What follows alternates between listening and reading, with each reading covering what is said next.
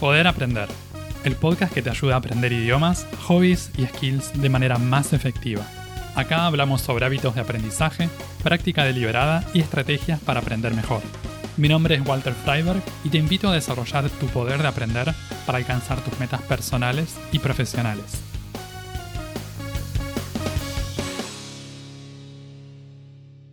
¿Es necesario aprender siempre con profesores? ¿Cuáles son las ventajas y desventajas de aprender con ellos?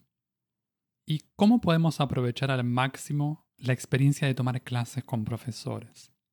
En este episodio vamos a hablar sobre las razones para aprender o no aprender cosas con la ayuda de profesores. En el primer episodio del podcast les conté que me gusta mucho aprender solo, aprender de forma autodidacta. Durante mucho tiempo, por eso traté de arreglármela solo, para aprender todo tipo de cosas, Decimos aprender de forma autodidacta o aprender solos, aunque la verdad es que incluso en este tipo de aprendizaje estamos aprendiendo con recursos y aprovechando la experiencia de otras personas. Por ejemplo, cuando leemos un libro o hacemos un curso online de manera independiente. Alguien escribió ese libro, alguien creó el curso online. Si usamos recursos creados por otras personas, entonces, tan solos después de todo, no estamos aprendiendo. Pero definitivamente esto del aprendizaje autodidacta es totalmente distinto de aprender con profesores particulares. Mi primera gran experiencia como aprendedor autodidacta fue con el piano. Tenía un poco más de 20 años y se me ocurrió empezar a aprender por mi cuenta. La segunda experiencia importante como autodidacta fue con el alemán. Esto fue a los 25 o 26 años. Hay una especie de orgullo del autodidacta, esta sensación de estar aprendiendo algo de forma independiente, de arreglárnoslas solos, sin la ayuda de nadie. Está buenísimo aprender de manera autodidacta, es algo que yo sigo haciendo y que voy a seguir haciendo toda mi vida. El único inconveniente que tiene es que a veces puede resultar insuficiente para realmente poder aprender algo. Todos tenemos puntos ciegos, cosas que no vemos. Esto es más claro aún cuando recién estamos empezando en algo nuevo. Hay muchas cosas que desconocemos, muchas cosas que no sabemos y que no podemos hacer. Una dificultad adicional es que no tenemos el criterio para autoevaluarnos. No podemos juzgar, determinar si estamos practicando bien o no. A veces ni siquiera sabemos si estamos progresando o si estamos empeorando. Puede pasar incluso que este desconocimiento nos lleva a perder mucho tiempo, o en el peor de los casos, a lastimarnos, lesionarnos o frustrarnos. La solución a todo esto viene con la experiencia, y eso es justamente lo que no tenemos cuando estamos empezando.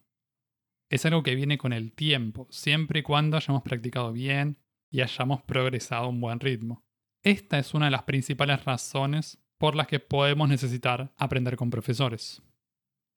Un profesor es una persona que nos guía, nos marca el camino, nos ayuda a aprender algo y a desarrollarnos.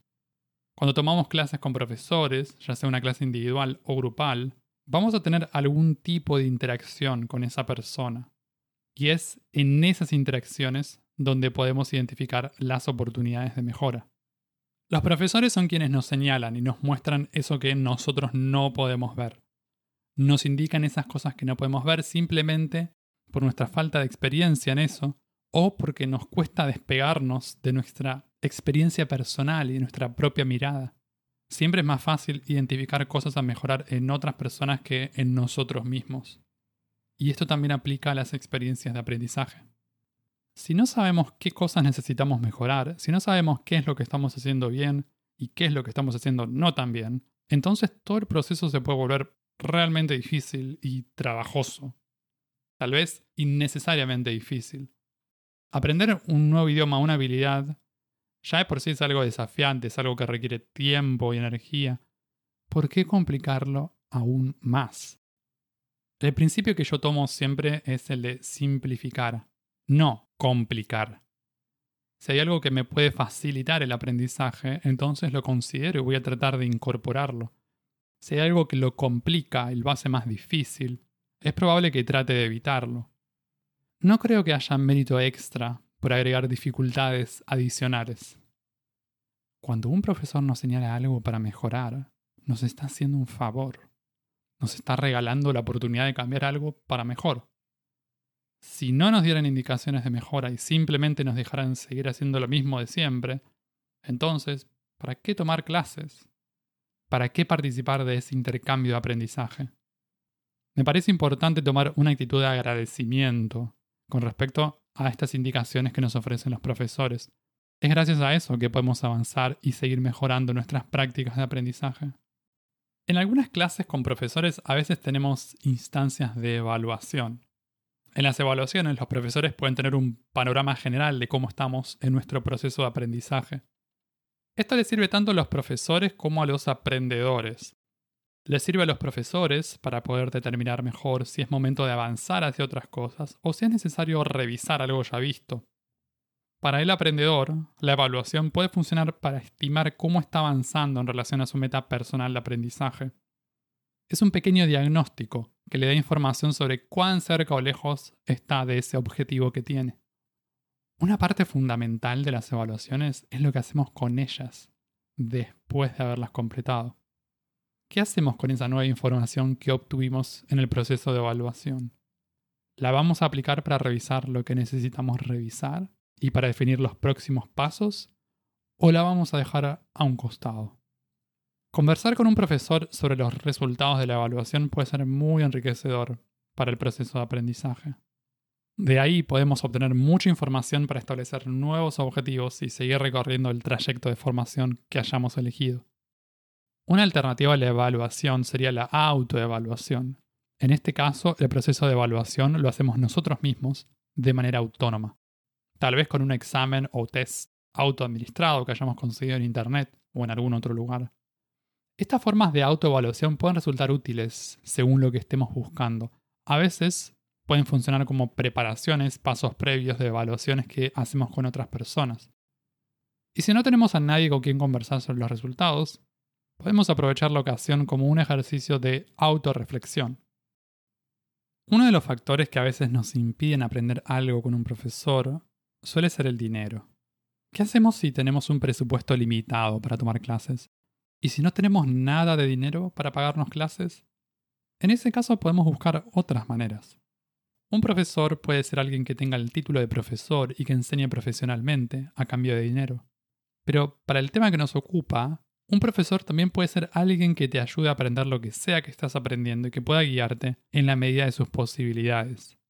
No digo que todos empecemos a llamarnos profesores y que le pidamos a cualquier persona que nos ayude a aprender lo que queremos aprender. El punto es simplemente ampliar el espectro de búsqueda cuando queremos aprovechar la ayuda de otras personas que nos pueden guiar y acompañar para alcanzar nuestras metas de aprendizaje. Me parece interesante también preguntarnos cuál es el nivel de formación que buscamos en un profesor. ¿Cuánta experiencia es suficiente? ¿Tiene que estar cooperando por la enseñanza para ser un buen profesor? Claro que a todos nos gustaría poder aprender con buenos profesores y es cierto, muchos profesores cobran dinero por su trabajo, pero según lo que necesitemos y según dónde busquemos, hoy en día es posible encontrar todo tipo de opciones. Tal vez no necesitamos desembolsar muchísimo dinero para aprender con un profesor. Tal vez ni siquiera necesitamos gastar dinero. Muchos estudiantes de idiomas aprenden un nuevo idioma a través de intercambios en lugar de tomar clases con un profesor, se conectan con algún hablante nativo del idioma que quieran aprender y que esté interesado en aprender el idioma de ellos. Por ejemplo, un hablante nativo de español se pone en contacto con un hablante nativo de inglés que está buscando aprender español.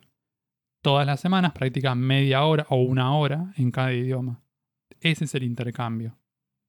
Si tenés suerte, incluso puedes conseguir un intercambio con un profesor de idiomas. Otra opción para aprender y mejorar es mantenernos en contacto con personas que tengan más experiencia que nosotros y que estén dispuestas a guiarnos y ayudarnos a alcanzar nuestras metas de aprendizaje. Pueden pensarlo como mentorías informales, que se pueden dar a través de foros, grupos online o intercambios individuales con aquellos que ya pasaron por la experiencia de aprendizaje que a nosotros nos interesa.